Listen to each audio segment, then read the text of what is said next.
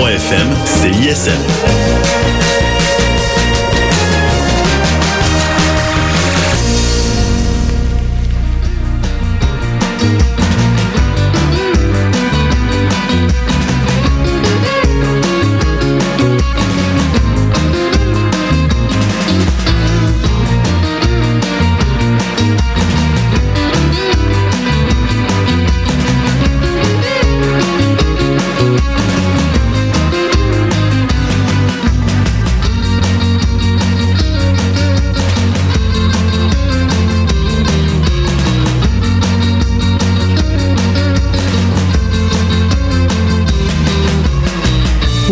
Le jeudi 7 septembre. Bienvenue à cette dernière émission de À force de chercher sur les ondes de la marge, votre émission de vulgarisation scientifique de toutes les découvertes qui se font à l'Université de Montréal. Et pour l'occasion, on est toutes les trois Hello! en présence, euh, en présence les unes des autres. Oui. Pour- oui, parce que on voulait faire aujourd'hui pour euh, cette dernière émission un, euh, une rétrospective de tout notre été scientifique, n'est-ce pas les filles? Oui, on Oui. a appris beaucoup de choses au courant de cet été. Puis c'est le fun un peu de revenir en arrière, de, de se replonger dans ces découvertes-là, puis dans ces apprentissages-là qu'on a fait euh, au courant de l'été. Donc euh, c'est une belle occasion de le faire pour nous et pour les auditeurs qui ont peut-être manqué des épisodes. Oui, donc on vous rappelle euh, en ondes, euh, en ce moment, vous avez Annie Calamia des Rebelles Soniques Allô?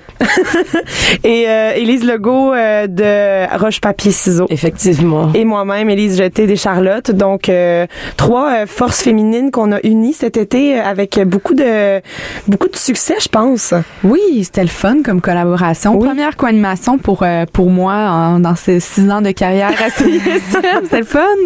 Oui, puis on a, c'est ça, comme on disait, on a découvert beaucoup de choses. On a rencontré des scientifiques qui travaillent ici à Montréal et qui euh, qui font des découvertes assez impressionnantes dans tous les secteurs euh, des sciences. Et euh, tout d'abord, on s'est on s'est intéressé au début de l'été, Annie, euh, à ce qui se passait dans l'espace. Oui, euh, en fait, euh, c'est un peu toi et moi qui euh, avons été à fond dans, dans ce qui était le plus euh, physique, sciences pures, chimie, astrophysique. Oui. Puis c'était une, une belle expérience dans l'optique où, je sais pas pour toi, mais moi j'étais très zéro dans ce domaine-là. Moi non plus. Je, je pouvais pas être plus loin là, des, des sciences qui ont en lien avec l'espace Ouais. Avec le soleil, avec l'énergie, etc. Donc euh, c'était c'était un c'était assez euh, c'était un beau défi. Oui, et nos premiers questionnements étaient beaucoup euh, dirigés vers le ciel et l'espace. On était dans, on, on- avait le goût de se demander, euh, c'est possible d'aller vivre ailleurs sur Terre, hein, que sur Terre en fait. Oui, exactement. C'est un des premiers questionnements Oui. qui est émergé de, à force de chercher. Tu sais, on voit que c'est là, on allait dans le vif du pragmatisme. Oui, mais on s'est dit, quand, tant qu'à chercher, on va chercher des affaires un peu spéciales. là. Oui, exactement. Puis euh, c'est c'est disons mon, mon premier euh, ben c'est le premier épisode mais c'est aussi mon, mon premier coup de cœur vraiment l'équipe de l'Institut de recherche euh, sur les exoplanètes à l'Université de Montréal, l'IREX. L'IREX. Et moi, mon premier contact avec eux, c'est euh, lors d'une conférence qu'ils donnaient pour des gens qui sont des donateurs de cette fondation-là et qui sont donc pas nécessairement des érudits dans le milieu de la recherche sur les exoplanètes. Donc, euh, ce que j'ai beaucoup apprécié de ces gens-là, c'est que ce sont d'excellents vulgarisateurs à la base. Donc, euh, moi, je suis allée, ça a été vraiment ma première immersion. Je suis allée assister à cette conférence-là qu'ils ont donnée sur qu'est-ce que l'avenir de la recherche sur les exoplanètes actuellement à Montréal et euh, c'était vraiment abordable malgré la, la grande complexité là, du, du sujet. Exactement. Puis euh, aussi le- leur équipe, dû à leur très grand succès, euh, c'est c'est grandement euh, agrandi, euh, ce qui leur a donné euh, l'occasion de se doter euh, d'une coordonnatrice scientifique et au rayonnement et à l'éducation. Donc bref, ils ont une personne dans leur chaire de recherche qui s'occupe de au fond simplifier les informations et de faire le contact avec les gens de l'extérieur. Elle s'appelle Marie Evenot. C'est aussi une doctorante en astrophysique au département. Puis euh, elle euh, nous a beaucoup aidé à, à la réalisation euh, de cet épisode-là, bien sûr avec donc Étienne Arti- Artigot, chercheur à l'Université de Montréal, et aussi René Doyon, qui est chercheur et professeur titulaire en astrophysique à l'Université de Montréal. Donc, euh, et, et j'ai choisi, on, on cherchait un peu les meilleurs moments là, de, Oui. de cet épisode-là. J'ai choisi un, extrait justement où on, peut entendre les trois intervenants. Donc tour à tour, on va entendre Étienne Artigot, ensuite René Doyon, ensuite Marie Evenot sur cette question existentielle qui est euh, y a-t-il la vie? Va-t-on trouver de la vie dans l'espace? Et si oui, est-ce le moment de déménager l'humanité ailleurs? Et je pense que c'est le temps de les écouter. Ça peut, les traces de vie, il y a plusieurs choses. il y a l'aspect SETI, le Search for Extraterrestrial Intelligence, ça c'est autre chose. Mais si on cherche la vie bactérienne, on va chercher des, des, des molécules qui sont hors équilibre. Par exemple, dans l'atmosphère de la Terre, si toute la vie était tuée tout d'un coup, l'oxygène resterait un million d'années. Voir autant d'oxygène sur une planète, c'est pas normal dans un certain sens. Voilà, c'est normal, il y a de la vie, mais c'est pas, euh, c'est quelque chose qui, est vraiment signe d'une chimie hors équilibre. Donc, on va chercher des choses comme ça. Alors, ça peut donner un résultat ambigu. Hein. Si vous voyez quelque chose hors équilibre, on peut se poser des questions. Ben, est-ce que c'est vraiment la vie? Est-ce que c'est du volcanisme? Est-ce que c'est de la chimie auquel on n'a pas pensé?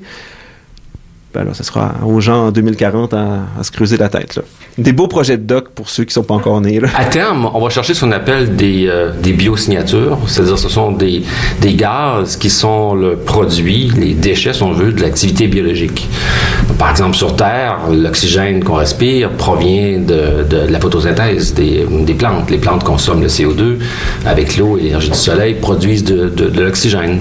Si on arrêtait la vie, euh, certainement sur la Terre, l'oxygène disparaîtrait assez rapidement. Un autre euh, gaz qu'on peut considérer une biosignature, c'est le méthane. Le méthane qui est produit surtout par les, ruminants, les, euh, les, bactéries, les rizières. Et, euh, donc, bien que ce soit une vie primitive, elle a un effet globalement sur l'atmosphère de, la planète qu'on peut détecter à distance. C'est ça la stratégie. Il y en a d'autres, mais disons que ce sont les deux principaux.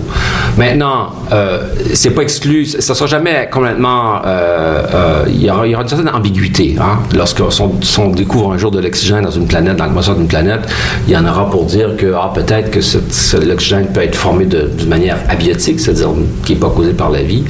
Mais je pense qu'à terme, on va arriver à se convaincre que c'est le cas, c'est vraiment de la vie, en, regardant le contexte. Hein. On, va arriver à comprendre, euh, à déterminer les, les, conditions physiques de l'atmosphère. Et avec tout ce contexte-là, on sera capable de dire, ben voilà, l'hypothèse la plus raisonnable pour ce qu'on voit, c'est de la vie. Donc, c'est vraiment une détection à distance des gaz de l'atmosphère de cette planète-là. faut comprendre que euh, les, planètes, les, dans le les systèmes planétaires, les étoiles les plus proches sont proches, mais sont pas si proches que ça. sais, là, on, a eu, la chance de faire, euh, ben pas, je dis on, puis ça m'exclut totalement. La communauté scientifique a fait une découverte vraiment intéressante en août dernier, en août 2016.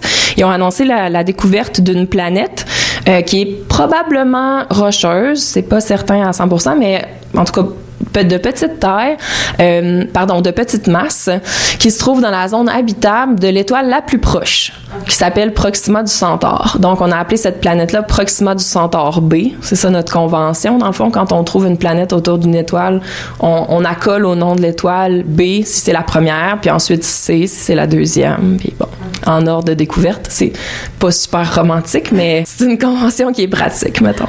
Proxima du Centaure B, qui est une planète dans la zone habitable de l'étoile la plus proche. C'est super excitant.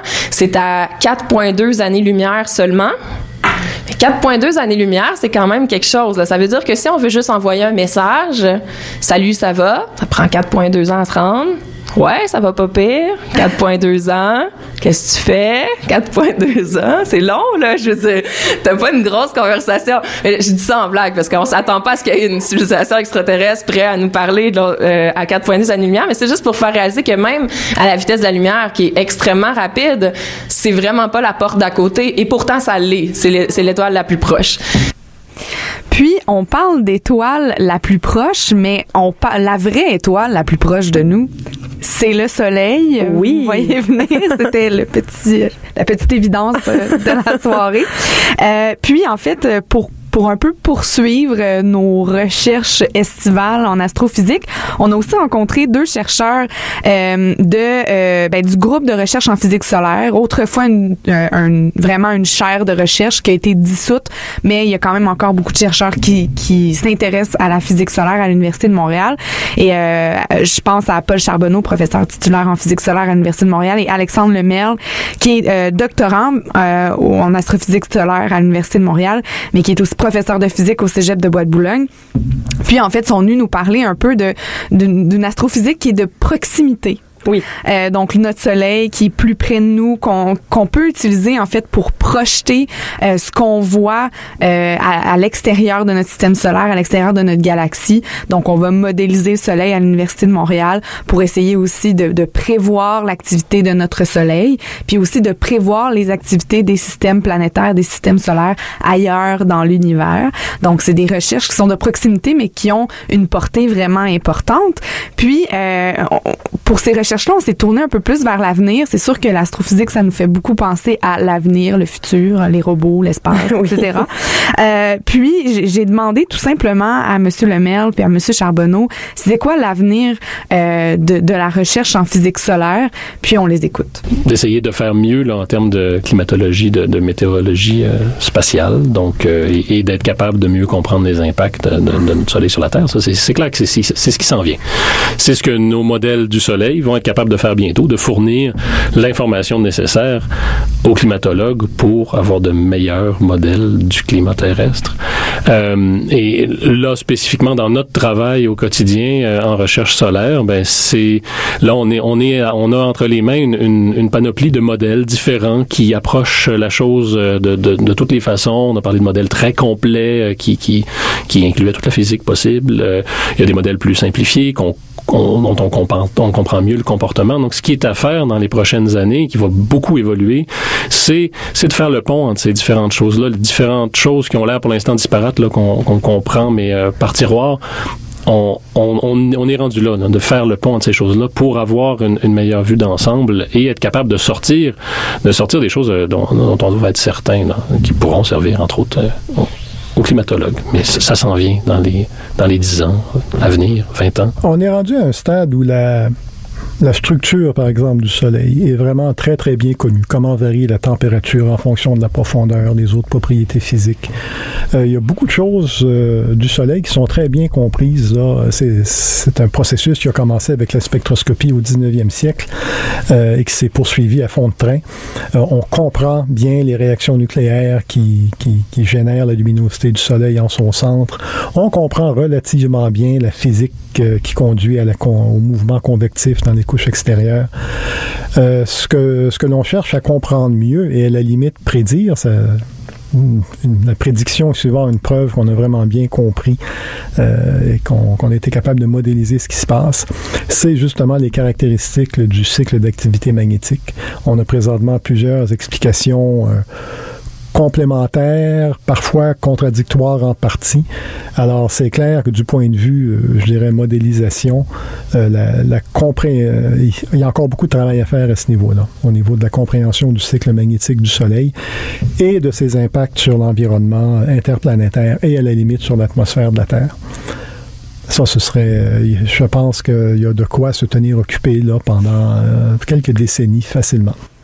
Ça, c'est un autre rôle euh, qu'un peu euh, que c'est donné sans trop le préparer à force de chercher, de trouver des sujets de doctorat pour les générations Oui, futures. oui, on s'est donné cette euh, mission, hein? Oui, on a Indirectement. oui, on a été capable de d'inspirer peut-être euh, des, des jeunes euh, scien- futurs scientifiques à, à se lancer dans des recherches comme ça. Puis, euh, donc en, en termes de physique solaire, là, on a eu un peu euh, l'impact aussi de, de ce que ces, ces recherches-là vont avoir, notamment pour pré- prévoir euh, et, et se préparer au changement climatique, euh, euh, connaître un peu mieux les impacts du soleil sur le climat ici, autant sur le climat sur Terre que sur le climat spatial. Et on, en fin, toute fin de, de saison, donc pas plus tard que la semaine dernière, on a revisité un peu notre astre, le Soleil, mais dans un tout autre sujet, dans une autre façon de l'appréhender. Un aspect plus écologie, hein, qu'on, parce qu'on on s'est rendu compte en parlant de ce sujet-là qu'on faisait référence à des notions qu'on avait apprises en écologie euh, secondaire 1. Oui, c'est ça, la photosynthèse, Oui. la réaction chimique la plus importante euh, de la planète, celle pour laquelle la vie existe. Puis je pense qu'en fait, c'était un des sujets les plus pratico-pratiques, euh, sujet scientifique qui a une application directe dans nos vies. C'était vraiment cet épisode-là où on a rencontré en fait Dr. Gary Hannon, professeur au euh, professeur titulaire au département de chimie et euh, Thomas Auvray, candidat au doctorat en chimie à l'université de Montréal, les deux chercheurs au groupe Énergie verte.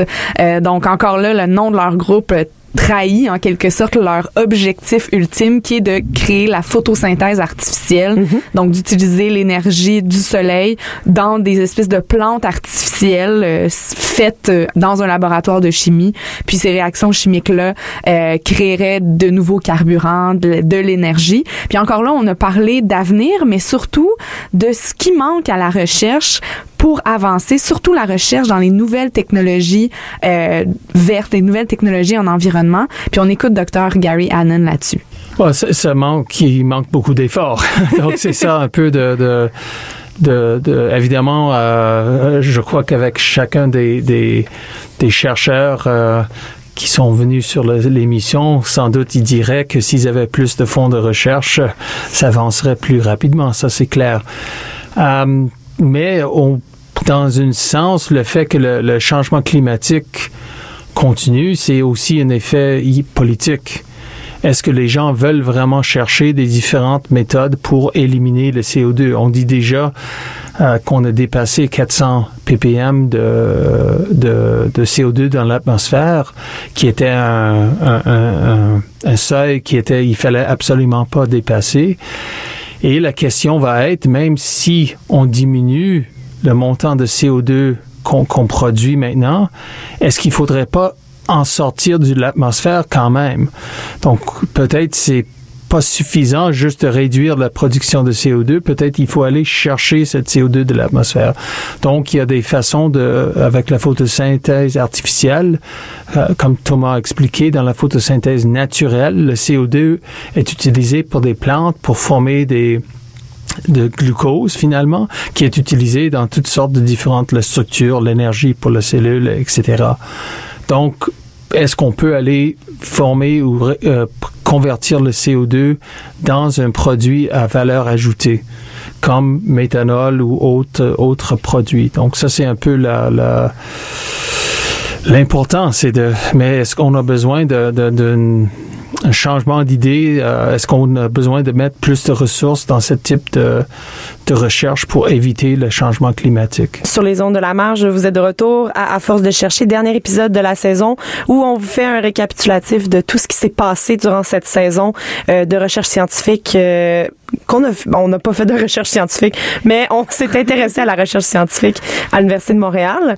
Et on embarque dans une section où on va parler de santé parce qu'on s'est intéressé à plusieurs recherches qui se font à ce niveau-là ici à l'Université de Montréal. Et la première, euh, le premier sujet qui nous a le plus euh, interpellé, c'est le clonage parce que euh, quand on entend le mot clonage, bien entendu, ça nous fait tout le temps un petit peu euh, euh, sursauter. Ça fait science-fiction. Ça Ben, fait exactement. science-fiction. Puis en termes de, de, de highlight de l'épisode, euh, ça devait être difficile, euh, Élise, comme exercice, parce que Oui. on a eu plusieurs surprises et plusieurs moments euh, Oui. assez assez chocs là. Oui. Puis ce que- ce qu'il faut savoir, en fait, on a rencontré Lawrence Smith, qui est professeur titulaire au euh, département de biomédecine vétérinaire de l'UDM et directeur du CRRF. Donc, euh, et ce, ce centre-là se situe à Saint-Hyacinthe. Donc, c'est la partie euh, Université de Montréal qui est pas à Montréal. et là-bas, ils ont non seulement un centre de recherche, mais ils ont une ferme. Là, c'est il y a vraiment des moutons et euh, et de- de- ils font du- des tests sur les animaux beaucoup parce que quand on parle de clonage, bien entendu, nous ce qui nous intéresse, c'est est-ce qu'on peut trans- transposer ça aux humains? Mais euh, il est bien entendu seulement question euh, d'animaux pour le moment. Et euh, moi, en fait, ce qui m'a le plus marqué, c'est que c'est tout ce qu'on pouvait faire avec le clonage pour permettre de sauver des populations entières d'animaux, en fait, parce que euh, la, la, la vocation de, du type de clonage qui est fait ici à l'Université de Montréal et les recherches qui se font à ce sujet-là, c'est vraiment de, de faire en sorte que le travail des fermiers soit facilité. Donc, euh, que tout devienne plus facile pour eux, que euh, si, par exemple, euh, une maladie attaque un troupeau, qu'on se ramasse pas avec... tout le troupeau qui est affecté parce qu'on essaie d'avoir des gènes un peu différents euh, qui vont pas nécessairement réagir aux mêmes euh, aux mêmes maladies. Euh, et c'est pour ça que finalement le clonage oui ils ils l'ont fait reproduire un mouton en, en faire un, un clone exact identique avec seulement une petite partie de une cellule une seule cellule d'un d'un premier euh, d'un- d'une première euh, d'un Première espèce. première espèce puis spécimen, oui. ouais spécimen pour le, le reproduire ça fonctionne ça marche mais ce que ce qu'on nous expliquait aussi ce que monsieur Smith nous expliquait c'est que euh, on reproduit surtout des cellules souches qui peuvent aider à soigner, euh, améliorer les populations euh, animales. Et euh, l'extrait que j'ai décidé de vous de vous faire entendre pour revenir sur ce sujet-là, c'est celui qui concerne les humains parce que bien entendu, j'ai terminé l'entrevue avec lui en lui demandant qu'est-ce qui fait en sorte que tout ce qu'on est en train de, de, de, se raconter là, sur les moutons, on peut pas le faire sur les humains encore. pourquoi ça pourquoi ça marche pas? Puis c'est quoi les limites de la du clonage finalement? Euh, Donc voici ce qu'il avait à nous répondre à ce moment-là. Pour faire du clonage, euh, il faut encore avoir des ovules. Mm.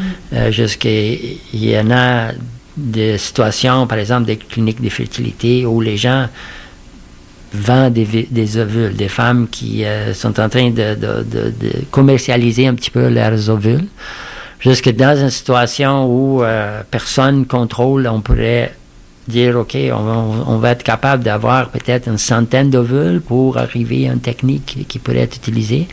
C'est sûr qu'à part les ovules, il faut avoir aussi les mères porteuses euh, qui, seraient, qui accepteraient d'apporter euh, des, bébés de quelqu'un d'autre euh, ou des clones si elle est au courant. Mais c'est sûr qu'il y a plein de difficultés euh, logistiques de faire une expérience de cette nature, même qu'il y en a plein de lois aussi qui nous empêcheraient à faire ça. et quand on pense quel serait l'intérêt de faire ça, je pense qu'il n'y a pas, je ne peux pas vraiment voir beaucoup de situations où il y aurait un intérêt à cloner une personne. Mm-hmm. Euh, c'est ceux qui, pour des questions personnelles, des fois, il y aurait peut-être un intérêt d'une personne qui a perdu un bébé, par exemple, un enfant et qui voudrait, qui aimerait avoir un, jumeau euh, de cet, de cet enfant. Euh, ça serait quelque chose qui pourrait avoir un intérêt, mais ce qui est pour euh, la société en général, je vois aucun intérêt parce qu'en réalité, même pour les individus, quand on pense, euh, beaucoup de ce qui nous attache aux humains, c'est les côtés psychologiques un petit peu, non? les, sentiments et des choses qui sont pas vraiment héritées d'une façon génétique. Euh, jusqu'au niveau génétique, euh, qu'on voit, c'est plus les aspects grandeur, euh, couleur des yeux, des choses comme ça. Mais même ça, il peut avoir des modifications. Donc, très intéressant de constater, moi, c'est ça qui m'a le plus marqué, c'est que l'intérêt, tu sais, il souligne l'intérêt de faire. Quel est l'intérêt de faire un clone d'un humain?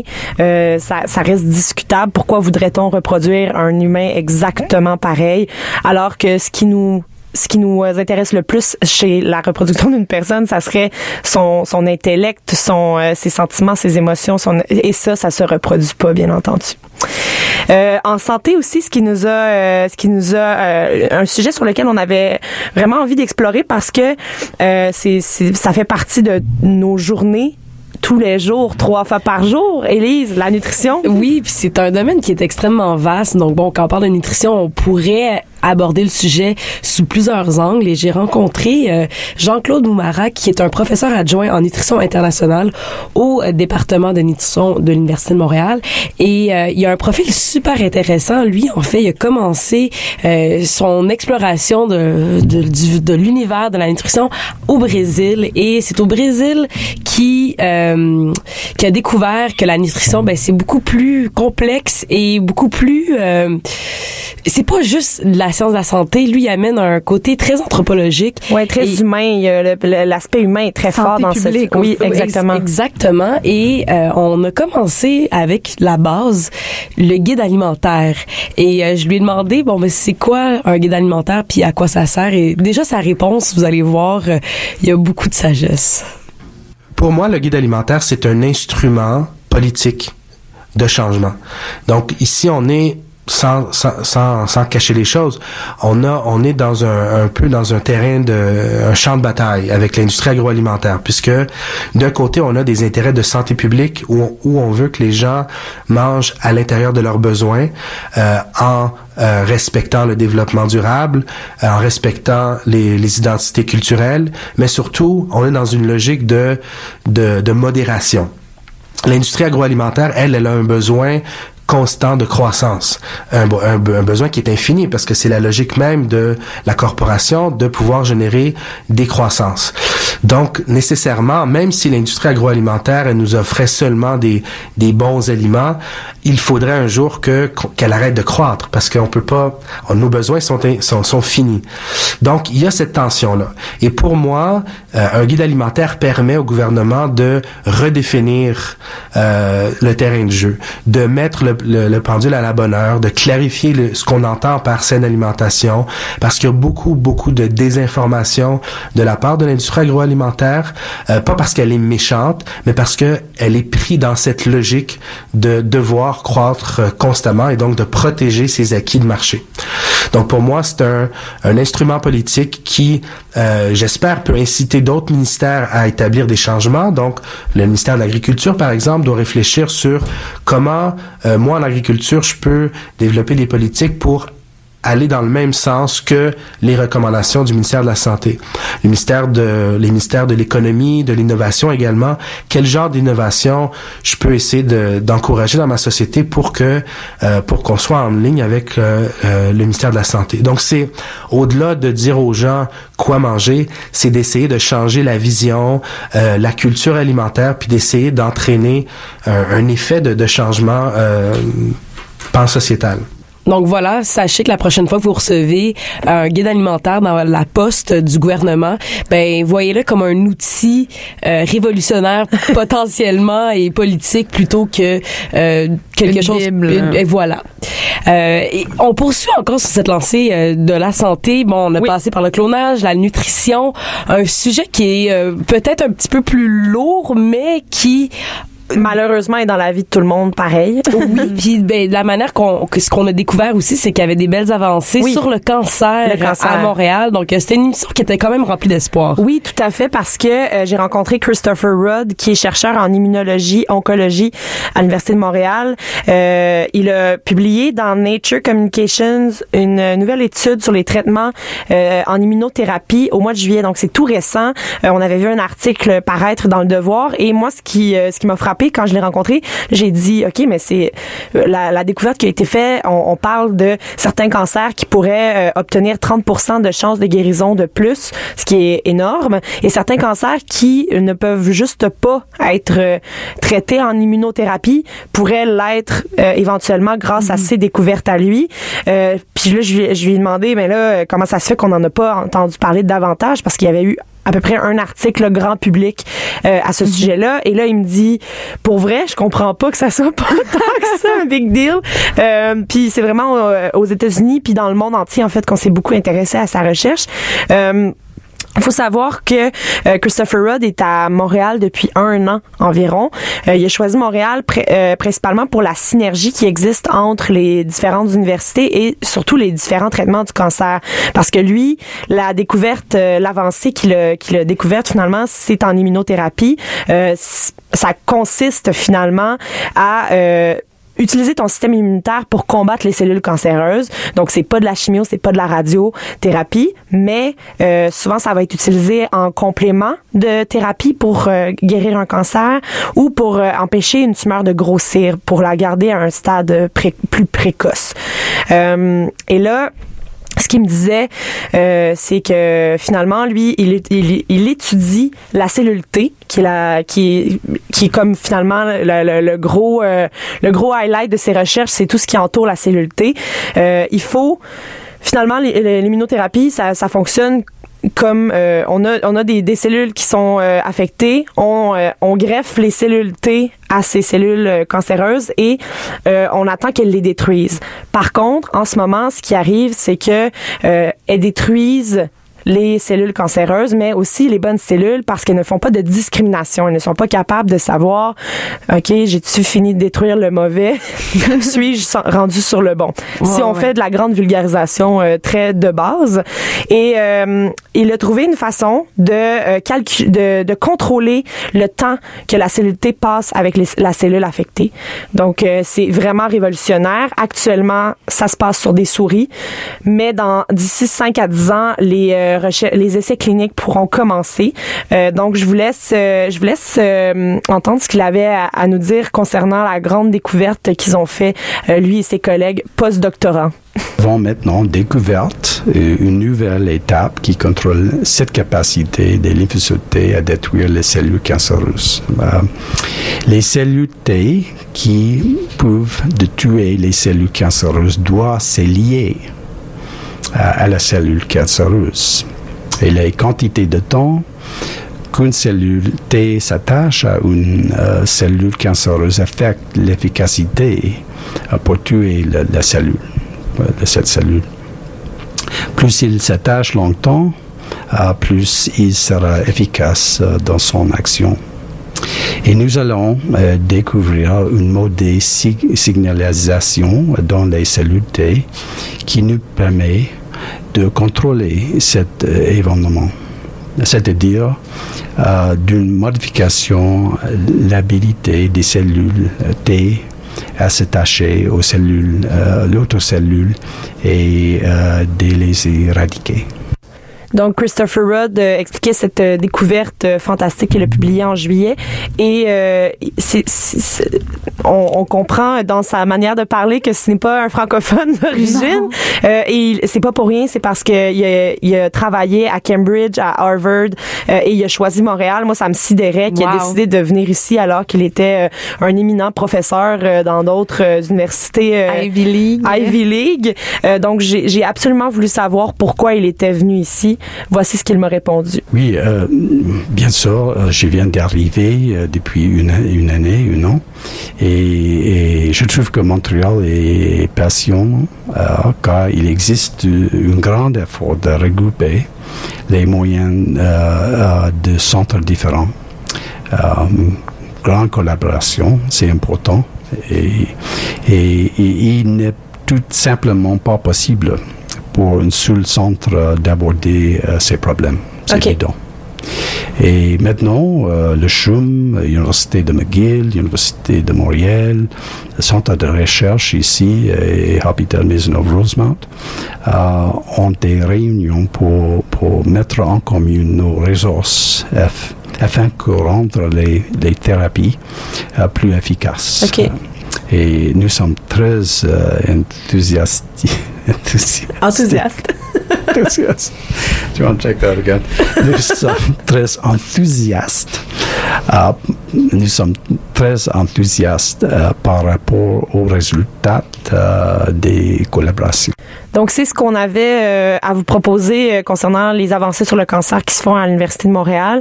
Euh, ce qui est important à, à savoir aussi, c'est que euh, au cœur de la santé, il y a aussi la santé mentale et la manière, euh, la manière d'aborder euh, la santé mentale qu'on a choisie, c'est de s'intéresser au stress, Elise. Oui. Oui.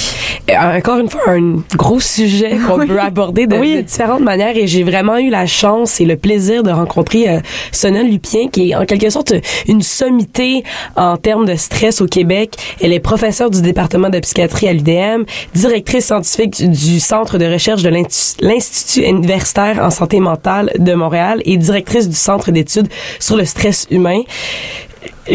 C'est pas encore. euh, ouais, c'est exactement.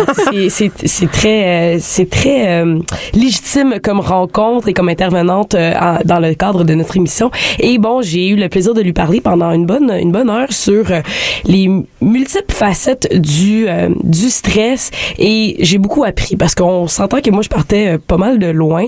J'ai premièrement appris que le stress euh, c'était une réaction à une sécrétion d'hormones. Un. oui. J'ai aussi appris que la meilleure manière de contrer le stress, ben par exemple au niveau euh, au niveau euh, secondaire où, où il remarque qu'il y a de plus en plus d'anxiété face à la performance, c'est d'aller dans les écoles et d'apprendre aux jeunes qu'est-ce que le stress et tout simplement de savoir bon le stress, c'est, c'est telle affaire, je le ressens dans tel contexte, ça va diminuer cette, sécré- cette sécrétion d'hormones-là.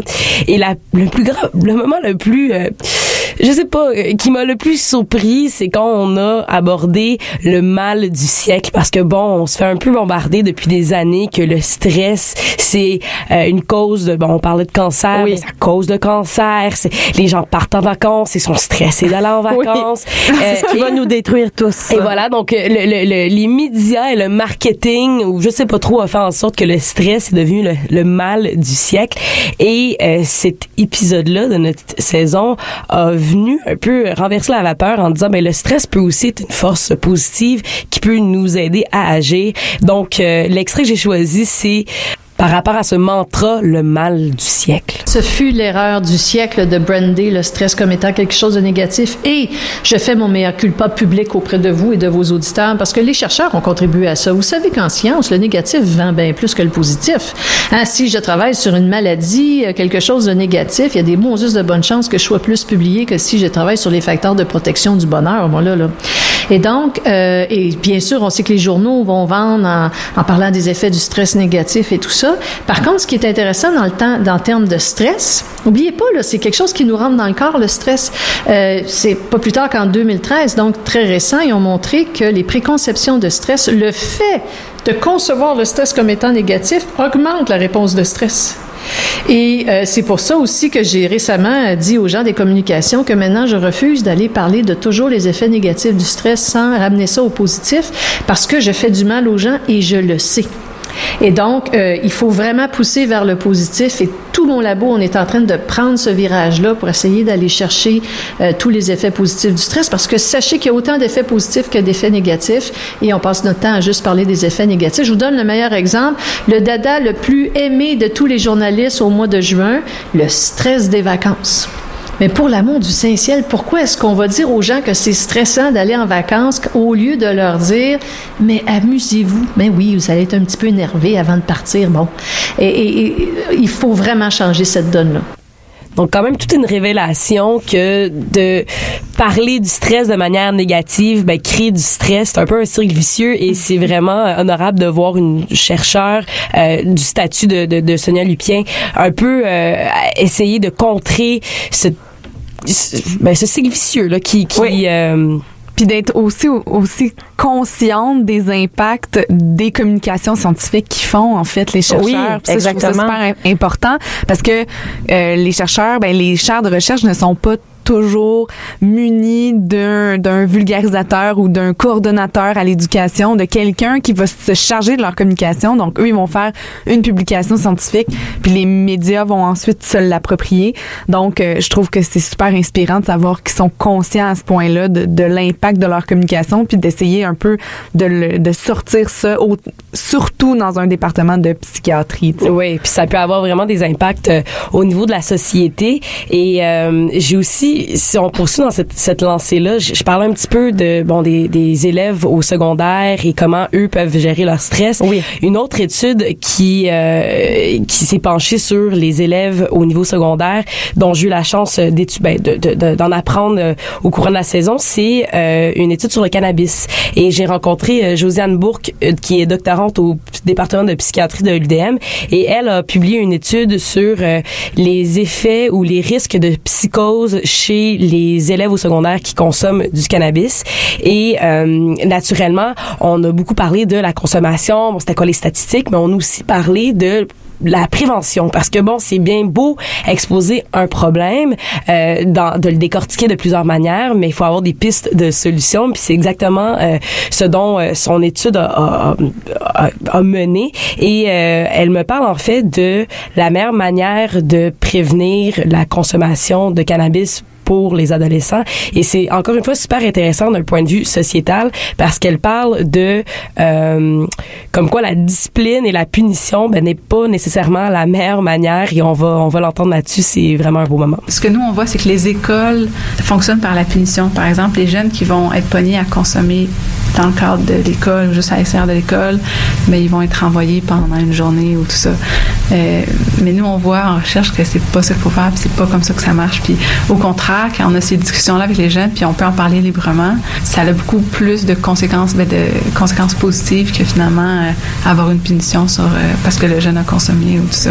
Fait que oui, juste en parler, ça aide un petit peu le, problème, tout à fait. Donc voilà, en parler euh, plutôt que discipliner, ça peut être une très bonne solution pour prévenir une consommation abusive de cannabis au niveau euh, au niveau secondaire et peut-être même adulte. Euh, puis voilà, ça a été ça a été euh, une rencontre vraiment intéressante parce que bon, son article a été publié et ça l'a beaucoup fait jaser au niveau international. Donc on parlait mm-hmm. bon des, de la psychose et dans le climat actuel de la légalisation du cannabis au Canada, plusieurs pays autour du monde le questionne. Euh, ça a beaucoup fait jaser dans les médias et elle nous disait que euh, elle avait eu le malheur de lire les commentaires sur euh, sur, euh, sur sur cet article-là et comme quoi bon elle se faisait accuser de démoniser euh, le cannabis et elle s'est justifiée en disant que le but n'était pas de démoniser elle avouait même que bon l'alcool qui est une substance qui est qui est, qui est légale euh, peut avoir des effets beaucoup plus nocifs que euh, que le cannabis mais ce qu'elle craint et ce qu'elle veut prévenir. C'est une banalisation du cannabis. Qu'on accepte le fait que ça soit légal et que ça n'ait pas de répercussions. Ben son étude vient un petit peu euh, remettre la pendule à l'heure et dire que bon oui il y a des bienfaits au cannabis mais certaines personnes peuvent être plus vulnérables et voici le profil de ces gens-là qui peuvent être plus vulnérables. Soyons conscients. Donc euh, c'est des études comme ça que euh, qui sont utiles et bon ça vient un peu euh, mais qui nous permettent de nuancer des débats Exactement. publics comme il faut là, pas par Exactement. à coup de commentateurs de ci de ça et d'opinions et de sections commentaires mais plutôt avec une recherche documentée sur plusieurs années qui nous permet de vraiment faire un point sensé donc on a beaucoup de leçons à apprendre de ces méthodes de, recherche qui sont super rigoureuses euh, un peu partout dans le monde Tout à fait. Et pour conclure euh, notre euh, volet santé euh, de la saison, euh, Élise, donc toi, tu as eu euh, le plaisir de parler de musique. Oui, et c'était vraiment très spécial parce que c'est probablement le sujet qui nous rejoint le plus euh, en tant que en tant qu'animatrice de radio euh, qui euh, qui sommes un peu toutes mélomanes aussi. Oui. Euh, parce que c'est c'est en fait c'est- je l'ai mis dans la section santé de notre euh, de notre recap euh, de, de la saison, mais euh, bien entendu le Brahms euh, donc euh, l'International Labo- Laboratory for Brain Music and Sound Research, c'est bien tough à dire pour moi. way.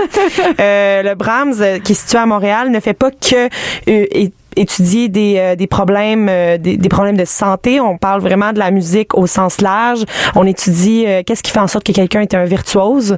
Euh, on, on met des virtuoses dans une pièce et on fait juste analyser leur euh, façon de, de, de capter la musique. Euh, on étudie l'impact de la musique sur les gens. Donc qu'est-ce qui fait en sorte qu'une chanson va être triste qu'une so- chanson va être joyeuse. Les instruments qu'on a pour mesurer des affaires très très floues dans au- à l'institut du Brahms euh, sont vraiment fascinants. On m'a entre autres fait visiter euh, quelques quelques laboratoires euh, de musique et il y a un piano qu'ils ont là-bas qui est capable d'enregistrer non seulement la, la, la musique mais euh, l'intention sur les touches donc Wow. euh, le, on peut on peut seulement en faisant jouer un, un, un pianiste euh, sa- savoir euh, quelles étaient les intentions de ses mains sur les touches plutôt que seulement euh, juste enregistrer la musique comme telle Euh, et ensuite le- ils peuvent faire rejouer la même euh, la même chose euh, sans qu'il n'y ait personne euh, pour euh, pour jouer la musique finalement. Donc ils ont vraiment des, des instruments très précis. Euh, ils font beaucoup de recherches sur euh, des conditions liées à la musique et euh, au son. Euh, par exemple, des gens qui sont à musique, qui n'ont pas, qui ne savent pas, qui vont fausser mais qui s'en rendront jamais compte. Si on veut faire une histoire courte, euh, il y a certaines personnes aussi qui qui ne peuvent pas reconnaître certains sons, par exemple, s'il n'y a pas les paroles qui vont avec. Euh, elle m'avait donné l'exemple, euh, Nathalie Gosselin que j'ai interviewé au Brahms m'a donné l'exemple de des gens qui euh, ne reconnaîtraient pas, par exemple, l'air de Bonne Fête s'il n'y avait pas les paroles de Bonne Fête. Donc il y a certains, il y a certaines conditions comme ça dont on a parlé dans cet épisode sur euh, le Brahms. Euh, épisode vraiment fascinant pour moi de mon côté. Et euh, j'avais le goût de vous faire euh, revivre cet épisode en euh, vous faisant entendre Nathalie Gosselin qui nous parle de qu'est-ce qui fait que la musique est triste parce qu'on a parlé beaucoup de la, des musiques de films ensemble et elle me disait euh, c'est- on, on oublie à quel point c'est important la, la musique sur une scène euh, une scène ne pourrait avoir une connotation complètement différente si la musique était différente. Donc, voici ce qu'elle avait à me dire sur qu'est-ce qui fait que la musique est triste. Il y aurait une relation directe entre les ingrédients que le compositeur utilise comme paramètres musicaux. Qu'est-ce qu'on entend par paramètres musicaux? On pourrait entendre par exemple le tempo. Euh, une musique qui est lente euh, va avoir une des caractéristiques souvent retrouvées dans la musique triste, contrairement à la musique qui évoque la gaieté, qui vont plus souvent avoir un tempo qui est relativement plus rapide. Si on pense à, des, pièces musicales tristes, on pourrait donner l'exemple de la liste de Schindler. c'est un bel exemple de musique triste, qui est jouée en mode euh, mineur. C'est un mode qui va souvent être associé à la musique triste. Il y a aussi plusieurs autres caractéristiques euh, musicales. Par exemple, euh, il y a des instruments comme le piccolo ou la flûte qui vont être plutôt associés à, la gaieté. Euh, donc, il y a différents paramètres que les compositeurs connaissent en fait depuis bien longtemps. Et il y a des chercheurs qui ont démontré que si on manipulait ces paramètres-là, par exemple, si on prend une pièce qui est triste, puis on accélère le tempo, ben, les gens vont trouver cette pièce-là moins Elle voulait dire triste à la fin de cet extrait-là, mais j'avais coupé l'extrait un petit peu trop court. mais on avait compris le sujet. Puis un peu en lien avec ça, euh, parce que je pense que c'est- c'était un bon sujet de transition pour parler du lien entre la science santé, sciences santé et sciences humaines. On a eu deux épisodes cette saison-ci qui ont traité de sciences humaines, euh, pour lesquels euh, j'ai j'ai fait les recherches et les entrevues avec euh, Cora, Coraline Maton. alias Cora, animatrice de- du troisième sexe, euh, maintenant installée à Vancouver, qui fait de la radio de Vancouver parmi nous, qu'on salue pour sa collaboration en Oui. début de saison avec nous. Et euh, ensemble, d'abord, on a rencontré André Blais, titulaire de la chaire de recherche du Canada en études électorales, qui nous a un peu fait un, un survol euh, du, des modes de scrutin, euh, du vote, euh, de comment les gens vont voter, ce qui amène les gens à voter pour un parti ou un autre. On est allé assez technique dans le- les élections. Puis, en deuxième partie, j'ai rencontré Alexandra Manoliu, candidate au doctorat dans le département de sciences politiques de l'Université de Montréal, où elle, en fait, sa thèse, super le fun, c'est sur House of Cards et l'impact du binge-watching, excusez l'anglicisme, des séries politiques sur le comportement des électeurs. Puis, ça a donné des résultats assez surprenants. Puis, on va tout de suite aller écouter son, son extrait. Il y a des, des sondages, si on regarde un peu dans, la, dans le média, il y a des sondages qui montrent que les gens ont une meilleure opinion de politiciens fictifs et pas seulement de, de Underwood. Il y a aussi des autres présidents américains fictifs, comme celui qui est dans Scandal, West Wing, Madam Secretary. Donc, il y a beaucoup, bah, plus d'autres séries. House of Cards, c'est pas la seule. Peut-être Frank Underwood est le plus connu et le plus fameux.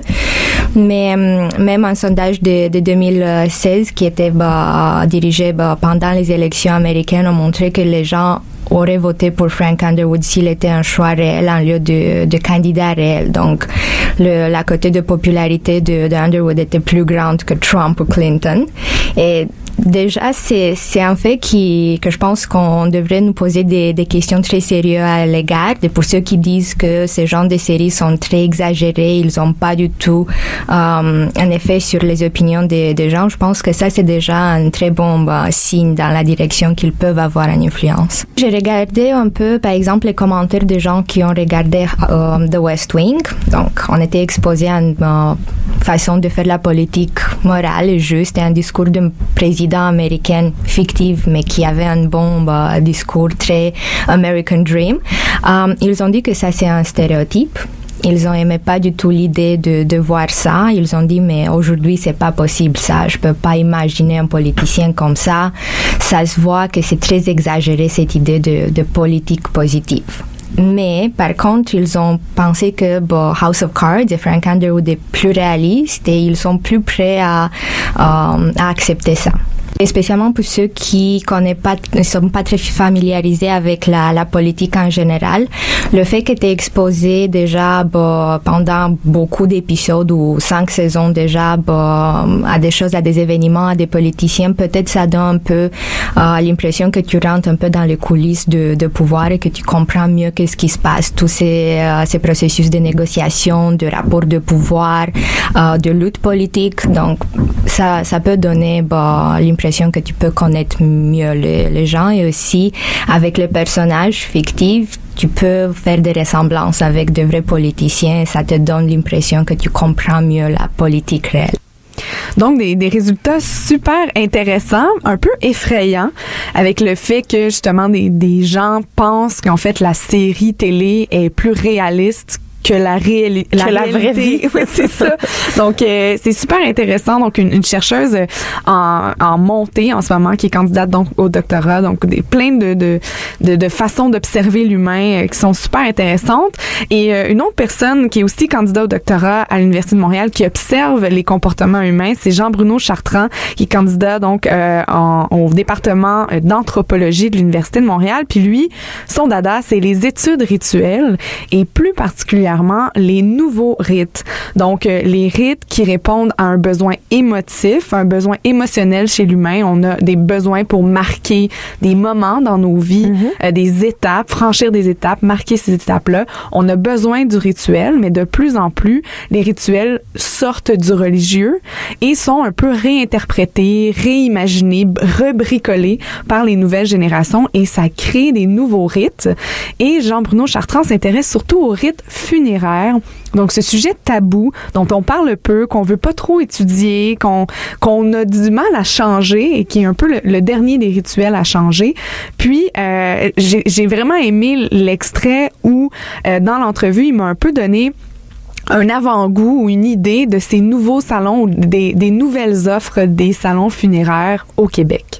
Ben, par exemple, euh, l'épandage des cendres au-dessus d'un cours d'eau, là, c'est un truc qui est devenu vraiment répandu là, dans les maisons funéraires. C'est, c'est quand même, euh, c'est quand même bon, c'est quand même frappant que beaucoup de gens se tournent vers ce, ce type de pratique-là. Bon, pour beaucoup, ça a une symbolique forte.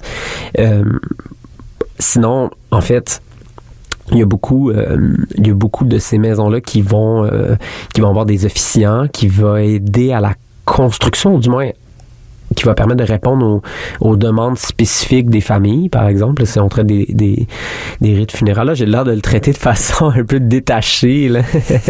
Mais c'est parce que, euh, du point de vue strictement de la structure, c'est des trucs qui, qui me qui me font euh, qui me font quand même rire un peu parce que je, je suis je trouve je trouve que l'inventivité puis bon les les demandes euh, les demandes sont euh, sont originales c'est des trucs qui du moins d'un point de vue de l'étude anthropologique est, est quand même assez fascinant à étudier mais par exemple euh, euh, je je prendrai je prendrai l'exemple d'une de ces maisons funéraires qui euh, offrait par exemple des euh, euh, des, des, des package deals euh, pour les pour les funérailles qui incluaient bon l'épandage des cendres avec un souper spectacle ce genre de trucs là bon les gens pouvaient choisir puis ensuite bon cocher je veux ça je veux pas ça etc puis pour d'autres, mais en fait, puis euh, même à Montréal, en fait, il y a une formation euh, qui est faite en- en- pour former des officiants rituels. Euh, ces officiants-là vont construire carrément des rituels sur demande. Donc, on va les voir, on les rencontre, et puis ils aident. Souvent, la personne est encore vivante. Euh, et elle va dire ben moi au moment de ma mort ben j'aimerais que mon mes- mon euh, mon rituel mes funérailles soient pratiqués de telle telle telle façon puis là on peut même avoir des pratiques Ouais. etc., des, des pratiques, genre des, des répétitions. Là. des répétitions ouais. Un super spectacle, moi, Annie, j'haïrais pas ça pour mes funérailles. Écoute, on ira l'organiser ensemble, Lily, si tu veux. Que- Quelques bennes euh, émergents, là, j'adorerais ça. C'est vrai? Oui. Oui. Tout est possible. Oui. Et euh, le dernier sujet qu'on voulait aborder avec vous aujourd'hui, c'est l'épisode qu'on a fait euh, sur l'intelligence artificielle, euh, Élise. Et on, on s'est rendu compte avec cet épisode-là que Montréal est vraiment la plaque tournante de l'intelligence artificielle en ce moment. Oui, en termes de sujet, on pouvait pas euh, ne pas parler de l'intelligence artificielle pour une émission qui traite des découvertes et des avancées technologiques, euh, ben, des avancées en sciences Oui. à, à, à Montréal. Et bon, l'intelligence artificielle se retrouve vraiment au cœur de euh, d'un bouillonnement euh, en, en termes de d'avancées dans ce, ce- cette grande sphère de la technologie. Donc, j'ai rencontré euh, Hugo Larochelle, qui est responsable de l'équipe Google Brain à Montréal et prof associé à l'Université de Sherbrooke et de Montréal. Et euh, l'extrait que j'ai choisi, c'est un extrait qui, oui, s'applique à l'intelligence artificielle, mais je l'ai choisi pour conclure cette dernière émission de la saison parce que il va nous parler de l'importance de vulgariser euh, l'intelligence artificielle qui est, qui, qui- qui est très complexe, mais qui euh, fait partie de, de, de notre vie de tous les jours, on pense juste à nos téléphones cellulaires euh, Ouais. jusqu'à euh, potentiellement une voiture qui pourrait se conduire par elle-même. Et bon, il va nous expliquer pourquoi c'est important de non seulement développer la science, mais de s'assurer que les gens qui l'utilisent la comprennent. Ben, n'importe quelle technologie avec laquelle les gens interagissent, je pense que les gens veulent la comprendre et bénéficient de la comprendre. Euh, je suspecte que quand l'automobile a été inventée, il y a eu un certain, certaine période de- euh, où ils ont eu à apprivoiser cette technologie-là. Euh, donc, avec l'intelligence artificielle, je pense que c'est une autre technologie qui peut avoir un, ben, qui change un peu la vie de tous les jours. Donc, il y a nécessairement de la part des, des gens un besoin de la comprendre. Euh, puis, euh, puis au-delà de ça, je pense que les gens, ça les intéresse. C'est quand même un domaine assez intéressant. Donc, euh, il y a aussi cet aspect-là, je pense, qui amène les gens à s'y intéresser. Donc voilà un défi que nous euh, voulions relever cette saison. Donc euh, de d'intéresser les gens à ces projets de recherche-là. Qui sont intéressants. Oui. Et euh, voilà, je pense que nous, on a beaucoup appris au cours de la saison. On espère que nos auditeurs aussi ont appris, euh, euh, puis ont, ils ont suivi notre parcours, puis se sont enrichis à travers euh, cette saison qui était très haute en couleurs. Oui, et je tiens à souligner la grande générosité de tous les scientifiques qui se sont prêtés à notre jeu euh, d'entrevue pour euh, vous vulgariser à vous, euh, chers auditeurs, euh, tous ces sujets scientifiques qui sont développés ici à l'Université de Montréal. Donc, euh, c'est ce qui conclut cette saison euh, d'À force de chercher. Tous nos épisodes sont disponibles sur le CISM893.ca et sur notre application euh, mobile CISM 89,3. N'hésitez pas à tout réécouter ça. Ça va rester longtemps pour la postérité et si vous avez, euh, si vous venez de vous joindre à nous, ça a piqué votre curiosité, vous avez eu un, une espèce d'aperçu de toute notre saison, vous pouvez vous lancer là-dedans pour l'automne. Merci d'avoir été à l'écoute. Les sessions live reprennent dès la semaine prochaine pour la saison d'automne. Bonne saison d'automne sur les ondes de la marge. Bye bye. Ciao. Bye bye.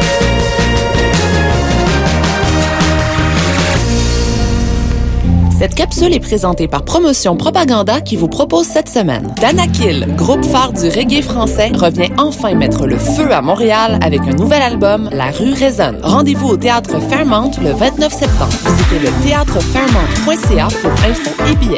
Le festival Ancient Future est de retour les 8 et 9 septembre au Quai de l'Horloge et au Hangar 16 du Vieux-Port de Montréal. Retrouvez les pionniers électro Fritz Kalkbrenner, Sam Paganini, Kevin Sanderson, Hudson Mohawkie, Étienne de Omar Suleiman, The Underachievers, Brown et plusieurs autres artistes, deux jours de festivités uniques. Pour info, ancientfuture.ca. Pour savoir ce qui se passe dans le monde culturel et urbain, consultez nos différents présentoirs partout à travers Montréal. Promotion Propaganda, c'est la culture à portée de main. Nous sommes country. Vous êtes écoute de CISM. Quand on prend une bière à Leto Brasserie, il y a toujours de la bonne musique. Mais jamais trop forte!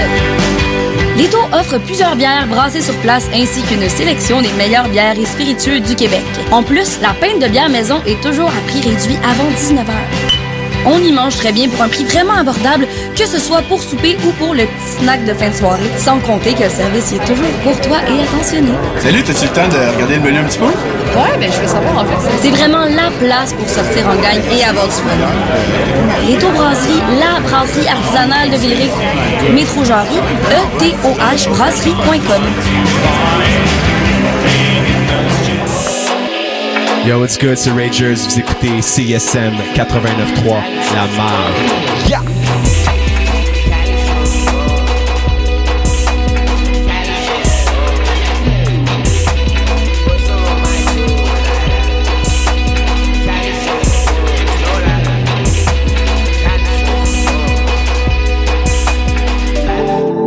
Bonjour, je suis heureuse de vous retrouver.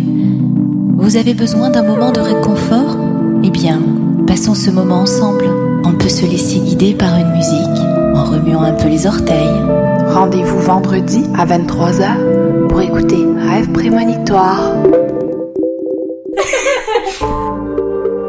Viens fêter le 375e anniversaire de la ville de Montréal avec le Festival international de musique Pop Montréal le samedi 16 septembre 2017 à l'ancienne école des beaux-arts et au théâtre Rialto. Au programme de cette session 375e, découverte et bonne ambiance avec barbecue, activités pour les grands et les petits et surtout de super concerts. Entrée libre et gratuite sur inscription sur www.popmontréal.com.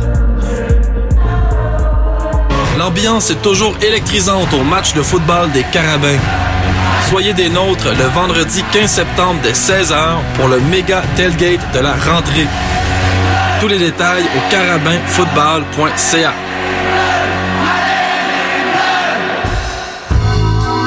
This is Mac DeMarco. I never went to college, but now I'm all over the radio stations. Prepare yourself for some of the best music you will ever experience. Du 6 au 9 septembre, rue Saint-Denis, dans le quartier des spectacles, OOMF, le festival de la rentrée, présenté par Desjardins 360D en collaboration avec les trois brasseurs, te propose 4 jours de musique, humour, art de rue, sport et plus encore. Des concerts gratuits de DJ Yella de NWA, DJ Windows 98, Win Butler de Arcade Fire, Corias, Fred Fortin, les A-Babies, Men I Trust et tous les artistes de la sélection spéciale de notre partenaire Fido, The OBGMs, Grand Buddha, Sashu et plus encore. Vivez l'expérience festival maximale avec le bracelet exclusif OOMF en 360 présenté par Desjardins 360D. Détails et horaires sur oomph.ca. Vous écoutez CISM 89.3 FM, La Marge.